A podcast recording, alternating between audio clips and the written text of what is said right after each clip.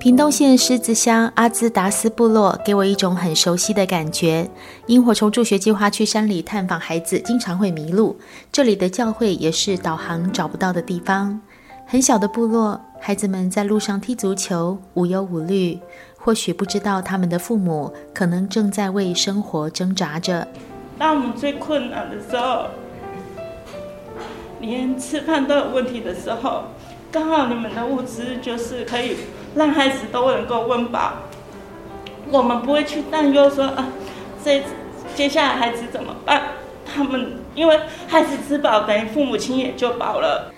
三十多岁的小英妈妈牵着孩子，谈起拿到食物银行的物资，忍不住哭了。六十多岁的阿荣妈妈说，最喜欢收到罐头，她的孙子就可以配稀饭。罐头被她形容的感觉好好吃。不管是鳗鱼罐头啦，不管是鱼罐头啦，不管是面筋那个，哦，真的，鱼罐头配那个白那个什么白饭，配那个什么鸡蛋这样子搭下去，真的非常的好吃。嗯，所以你的孙子回来都煮稀饭给他们吃？对，他们说呜呜，叫那个奶奶或是外婆就说呜呜这样子，呜呜我要吃稀饭这样。我说我我知道啊，因为很多那个罐头啊，在家里的上一次你们一九一九的，然后就那个。啊，煮稀饭给他们吃。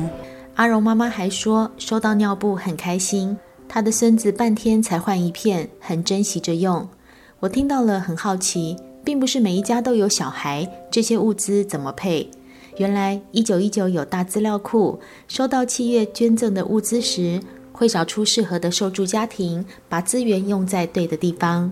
中华基督教救助协会秘书长夏中坚说：“呃，我们个案有非常完整的他的个案资料表，所以当我们有人捐呃婴儿的尿布或者婴儿奶粉的时候，我们就可以从资料库里面捞出哪一个区、哪一个教会、哪一个服务中心有多少 baby 几岁的 baby，你知道婴儿奶粉是有不同的年龄层吗？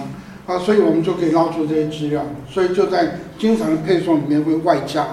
那有有时候我们可以募到成人纸尿裤，你知道这个东西是比较比较贵的哈，而而且要一直经常用，所以我们就捞出啊这这个成人啊需要需要纸尿裤的哈，所以我们的资料库呃大概每一个每一个呃个案的资料都做得非常完整。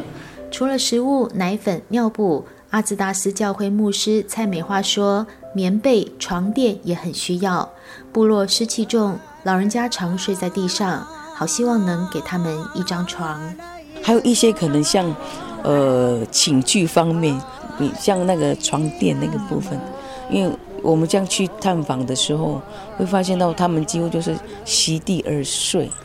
对，因为。”可能经济能力没有那么好的话，就是可能就简单铺一层薄薄的棉被就这样睡了。其实对老人家的身体来讲，是我们这边湿气很重，然后可能长期对他们身体来讲是很大的伤害。所以我们有很多那个痛风的，或者是关节不太好的。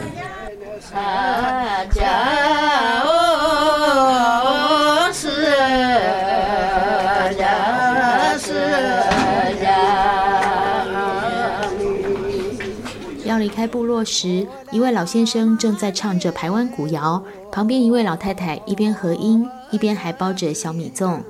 牧师说，老先生是排湾族国宝，有很多古谣都要靠他传唱。老先生唱的是收获后的感恩歌。我心里想，我们都是有收获的人，如果这些收获能分一些给部落里的人，让老人有床，小孩有尿布，我们心里的收获会更丰厚。